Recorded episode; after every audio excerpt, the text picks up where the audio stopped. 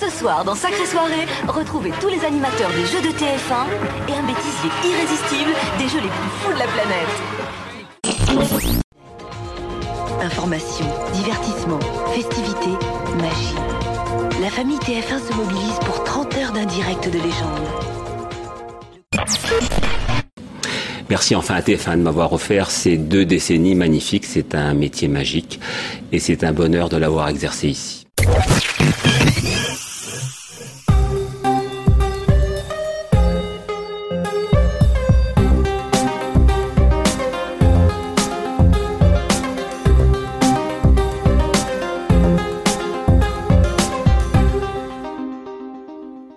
Salut, c'est Thomas. Bienvenue dans Media Story, le podcast qui raconte les médias.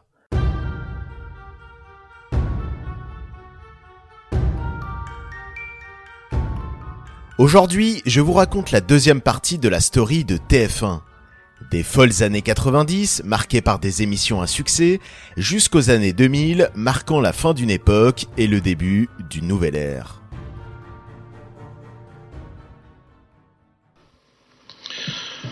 Notre grand projet repose sur des idées simples. Informer, divertir, cultiver.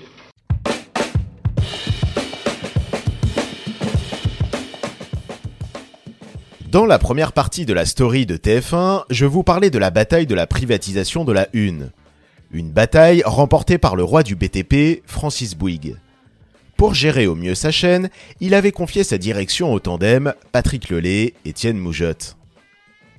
Si l'équipe de Bouygues avait séduit lors de ses audiences la CNCL, la commission chargée du choix de l'acquéreur de TF1, en promettant des soirées dédiées à la musique classique, donnant l'illusion d'injecter plus de culture dans les programmes, ce ne fut pas la stratégie retenue par Lelay et Moujotte. Le duo misa sur un objectif, réaffirmer la position de TF1 comme la grande chaîne populaire, tout public. Ce qui se traduisait par une grille dans la lignée de celle avant la privatisation, généraliste et familiale. Et pour incarner ces programmes, ce qu'il fallait, c'était des stars de l'écran. Sauf que la plupart avaient déserté la une.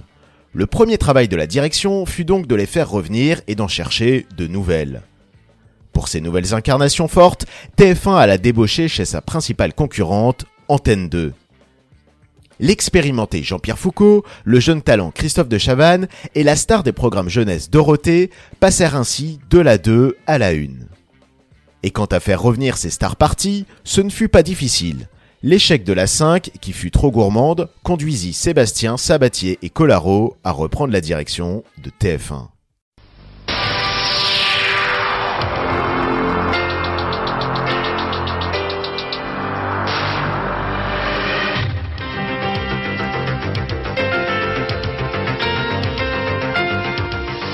Mesdames, Messieurs, bonsoir, je suis très heureux de vous retrouver. Pour l'information, la stratégie de TF1 était également de mettre à l'antenne des journalistes présentateurs stars. Pour incarner le plus gros carrefour d'audience de ces JT, le 20h, la direction misa sur Patrick Poivre d'Arvor, qui avait déjà pratiqué cet exercice avec succès sur Antenne 2. Rapidement, son journal devint le rendez-vous immanquable du soir. PPDA incarna ce que voulait TF1 à tout prix, une tête d'affiche. C'est ce statut d'intouchable au sein de la chaîne qui le protégea sans doute d'être mis en cause par rapport aux agressions sexuelles qu'il aurait commis sur de nombreuses femmes durant ses années à TF1. Des agissements terrifiants révélés au grand jour récemment et dont il est toujours accusé. Vous remarquerez, euh, en vous souhaitant la bienvenue sur le plateau de la Une, que je porte encore le casque de TF1, mais dès demain, dès demain, c'est prévu, le casque de la privatisation. L'insolence d'Yves Mourouzi, qui s'était amusé sur son plateau du Trésor, du nouveau propriétaire de la chaîne, en portant un casque de chantier, référence directe à Bouygues, n'était pas du goût de la nouvelle direction. Il fut vite remplacé par Jean-Pierre Pernaud, qui avec son JT très centré sur les régions, resta au Trésor jusqu'en 2020. C'est Jean-Pierre Pernaud qui eut la primeur de montrer aux téléspectateurs le nouveau logo de TF1 en 1990. Un logo connu de tous et qui n'évolua que très peu depuis cette période. Voilà, ce nouveau générique que vous découvrirez ce soir, euh, on vous l'a montré en exclusivité avec Bruno Mazur pour annoncer son journal. Et dans le nouveau générique, un nouveau logo. Il est bleu-blanc-rouge. Ce sera notre nouveau sigle à partir de ce soir. Si PPDA et Pernod étaient les stars de l'info la semaine, celle du week-end était Claire Chazal. Toujours le week-end, une autre journaliste vedette rassemblait les téléspectateurs, Anne Sinclair. Dans 7 sur 7, elle recevait toutes celles et ceux qui étaient au cœur de l'actualité de Gorbatchev à Madonna, en passant par François Mitterrand et Serge Gainsbourg. Bonjour Bonsoir. Bonjour les candidats. Ce soir, dans Sacrée Soirée, retrouvez tous les animateurs des jeux de TF1 et un bêtisier irrésistible des jeux les plus fous de la planète. Les plus gros gagnants du loto nous racontent leur nouvelle vie. Et si vous étiez le prochain Amour, argent, réussite, Ivana Trump, un des plus beaux contes de fées de notre époque. Avec Herbert Léonard, Fanny, Frédéric François et le tirage d'une date de naissance tous les quarts d'heure. La chance et le bonheur sur un plateau, sacrée soirée ce soir 20h50 sur TF1. Au début des années 90, Lelay et Moujotte pouvaient être fiers. Leur pari était réussi. TF1 était plus que jamais la grande chaîne populaire, qui plaisait notamment à la fameuse ménagère de moins de 50 ans, la principale cible visée par les annonceurs publicitaires. Et ce, grâce à une grille en béton armé. Le matin, avec le téléshopping, importé des États-Unis par Pierre Belmar, le club Dorothée, qui séduisait les plus jeunes, et avec des jeux rassembleurs, tournée manège et le juste prix. Dans la journée, avec des feuilletons populaires, comme les Feux de l'amour et Dallas. En début de soirée, de nouveau avec des jeux, avec Une famille en or et La roue de la fortune. Et le soir, avec des grands films, des nouvelles fictions, Navarro ou Julie Lescaut, et surtout avec son lot d'émissions. Que ce soit des variétés, avec Sacrée Soirée, présenté par Jean-Pierre Foucault, ou Star 90, avec Michel Drucker. Des magazines comme Ushuaïa, avec Nicolas Hulot, des divertissements, tels que Le Grand Bluff de Patrick Sébastien, ou des talk-shows survoltés, comme Ciel Montmardi, avec deux Chavannes. Tout ce beau monde se croisait dans le nouveau siège de la Une, bâti et inauguré par Bouygues en 1992, la tour TF1. Un bâtiment qui inspira les guignols de Canal+, qui aimaient prendre pour cible la chaîne, critiquant l'aspect populiste de certains de ses programmes.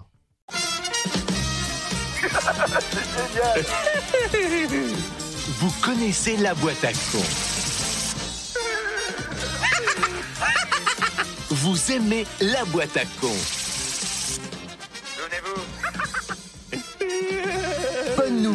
La boîte à con est enfin accessible à tous. Le nouveau siège de TF1, c'est la seule et unique vraie boîte à con.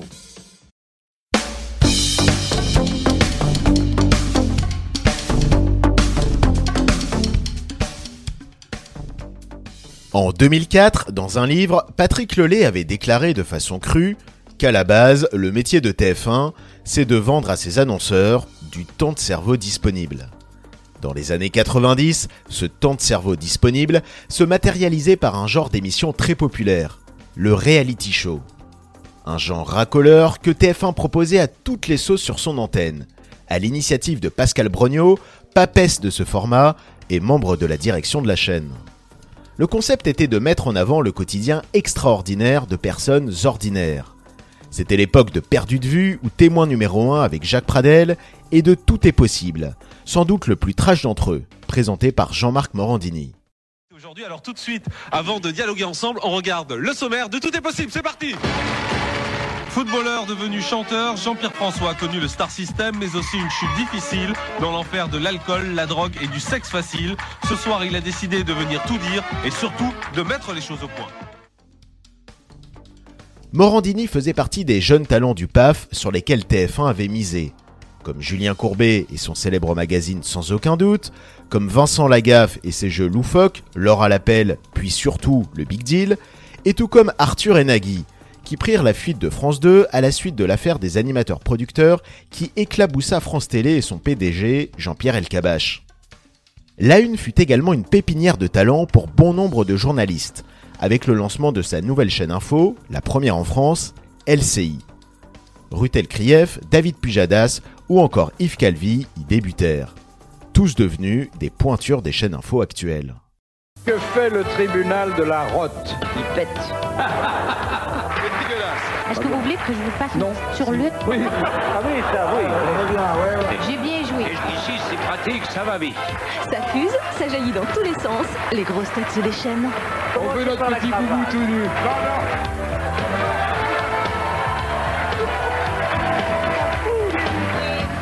Les grosses têtes autour de Philippe Bouvard, samedi 20h45 sur TF1. L'audience, oui, mais plus à tout prix. En 1996, la direction de la Une souhaitait opérer une quête de sens, à savoir moins de programmes racoleurs et plus de sens à l'antenne.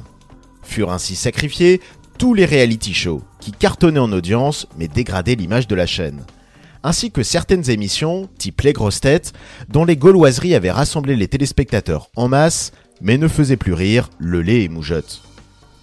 Avec ce ravalement de façade, l'opération séduction des annonceurs publicitaires était en marche. Magie. La famille TF1 se mobilise pour 30 heures d'un direct de légende. Le compte à rebours va commencer. Les visages s'illuminent. TF1 vous convie à l'an 2000. Le 31 décembre 1999, dès 10h du matin, TF1 proposait à ses téléspectateurs pas moins de 30 heures de direct, avec tous ses journalistes et animateurs vedettes, pour marquer le coup du passage à l'an 2000. Pour la une, ce nouveau millénaire était synonyme de nombreux défis à venir. Faire face à une concurrence plus accrue, plaire toujours autant aux téléspectateurs et poursuivre sa diversification. Comment TF1 a fait face à ces challenges et comment la chaîne a évolué dans les années 2000 Star Academy est devenue incontournable.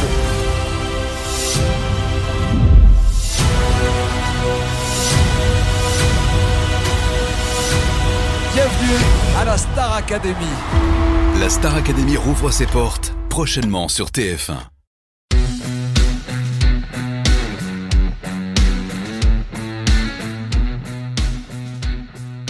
C'était l'événement de la rentrée 2022 pour TF1, la réouverture de la mythique Star Academy. Sans doute l'un des programmes télé qui a le plus marqué les esprits dans les années 2000. La Starac symbolise à la fois les débuts de la télé-réalité en France et une nouvelle ère pour TF1, marquée par la diffusion de nouveaux grands formats de divertissement et l'arrivée d'une nouvelle génération d'animateurs. Qui sera le dernier survivant? Les aventuriers de Colanta, samedi et dimanche à 18h50 sur TF1. Au début des années 2000, alors que la télé-réalité commençait à envahir les écrans, TF1 et M6 avaient conclu un pacte pour ne pas en diffuser, par souci d'image. Un pacte qui ne fut pas respecté longtemps. Début 2001, la Une annonça son projet d'adapter la télé-réalité d'aventure Survivor, renommée Les Aventuriers de Colanta. La direction de la chaîne parlait alors de télévision du réel, plutôt que de télé-réalité. Une nuance qui mit hors de ses gonds la 6, qui répliqua immédiatement en adaptant la télé-réalité d'enfermement Big Brother. Ce fut Loft Story. Patrick Lelay, le patron de TF1, n'hésita pas à accuser M6 dans la presse de faire de la télé-poubelle. Il rajouta même dans Le Monde une grande chaîne gratuite à des règles éthiques et déontologiques à observer. Mais le succès dingue de la télé-réalité lui fit vite oublier ses paroles. Quand TF1 décide d'aller dans une direction, elle y va à fond. À défaut d'avoir pu bénéficier des incroyables audiences du Loft, la Une s'associa avec la société de production de l'émission, le leader du genre, Endemol. Concrètement, dès qu'un programme de télé-réalité était produit par Endemol, TF1 devait en avoir la primeur. De cet accord virent le jour de nombreuses émissions de télé-réalité, dans tous les styles, du télécrochet avec la Star Academy, de l'émission d'enfermement avec Secret Story ou Nice People, des programmes mettant en scène des personnalités publiques comme La Ferme Célébrité ou Première Compagnie, et des concepts plus trash comme L'île de la Tentation. On était loin de la quête de sens voulue par la Une à la fin des années 90. De Paris à Hollywood, toute l'actualité des stars dans Exclusif ce soir. Bonsoir à tous, merci d'être avec nous en ce début de semaine. J'espère que vous avez passé un très bon week-end. Bonsoir. Très bon, merci beaucoup Flavie. Bonsoir à toutes euh, et à tous et bienvenue. On commence bien sûr tout de suite par les titres en images. Regardez. Les stars face aux médiums et aux phénomènes paranormaux, existe-t-il une dimension qui nous échappe? Peut-on prédire l'avenir? Une enquête exclusive. Dans les années 2000, toute une nouvelle génération d'animatrices et animateurs émergeait sur TF1.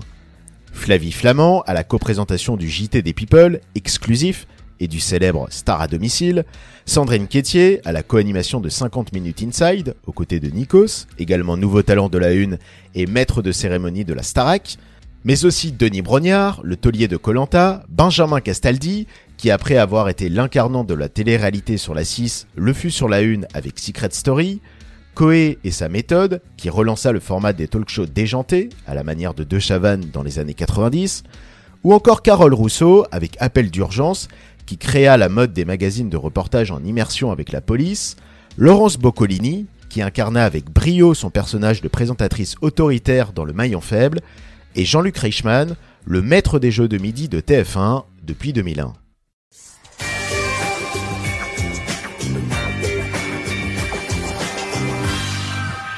Bonsoir et bienvenue dans 7 à 8 après une petite coupure de 15 jours. On vous emmène cette semaine dans les coulisses de l'élection du maire de Paris, à Mexico ou bien encore dans un studio d'enregistrement en compagnie de Daniel Ducruet. Et puis à la fin de l'émission, c'est Garou, le chanteur québécois et la star de Notre-Dame de Paris, qui sera l'invité du tête-à-tête juste avant le début de sa tournée en France. C'est l'un des fauteuils les plus prestigieux de la République, celui du maire de Paris. L'info de TF1 était également incarnée par de nouveaux visages. Parmi eux, un couple à la ville comme à l'antenne, Laurence Ferrari et Thomas Hugues, qui marquèrent les fins de week-end des téléspectateurs dans 7 à 8. À leur départ, ils furent remplacés par deux autres nouveaux journalistes vedettes de TF1, Anne-Sophie Lapix et Harry Roselmack.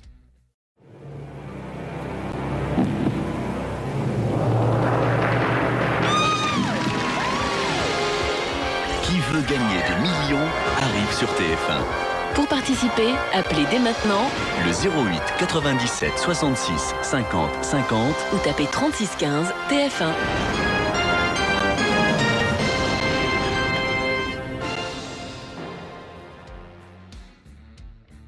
Les années 80 et 90 furent celles des jeux mythiques, comme Une famille en or ou Tournée manège.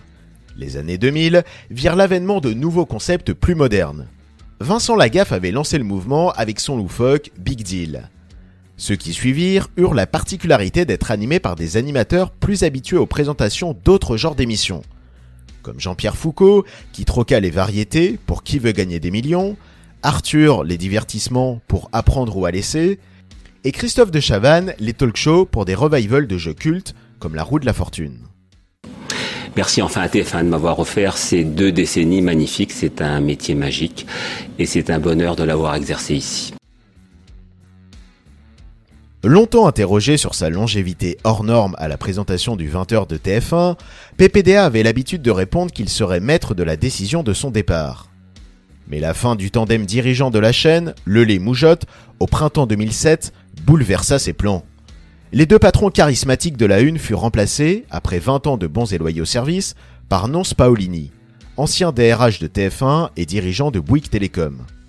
Avec la volonté d'imposer sa patte, il marqua un grand coup en faisant partir la star des JT de la Une à l'été 2008, et en le remplaçant par Laurence Ferrari.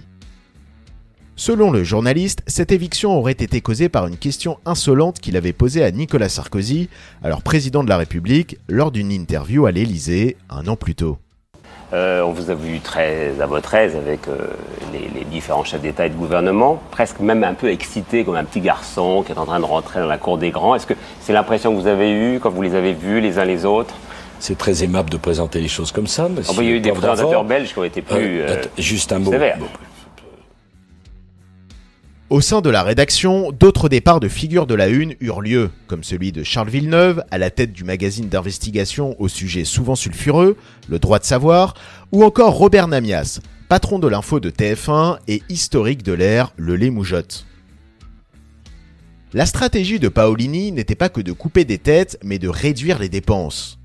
Outre des départs de vedettes, il y eut celui d'une partie des effectifs de la chaîne, mais aussi l'arrêt de certains programmes porteurs d'audience, mais plus en phase avec l'image voulue par la une, comme la transgressive méthode Coé.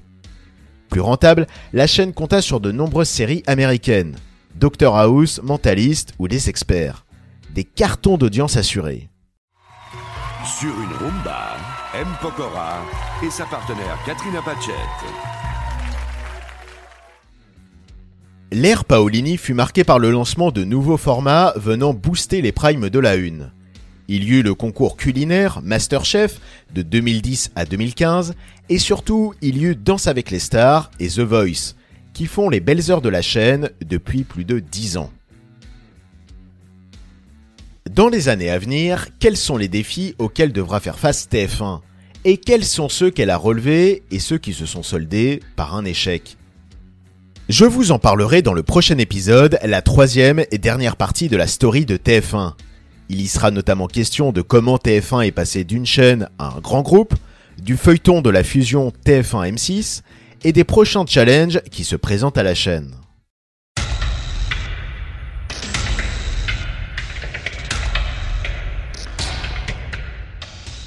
Si vous aimez Media Story, n'hésitez pas à le faire savoir en nous laissant une note sur votre plateforme d'écoute préférée. Merci par avance pour vos retours. Et merci à tous d'avoir suivi ce podcast. Pour écouter tout plein d'autres podcasts sur la culture, la société, la littérature ou les séries, allez faire un tour du côté des podcasts de Podcut, le label qui va vous en apprendre et vous détendre. Vous retrouverez tout le catalogue de Podcut sur notre site podcut.studio. Aussi, si vous souhaitez nous aider à faire vivre le label, n'hésitez pas à faire un don au Patreon de Podcut. À dans un mois pour se replonger dans l'histoire des médias.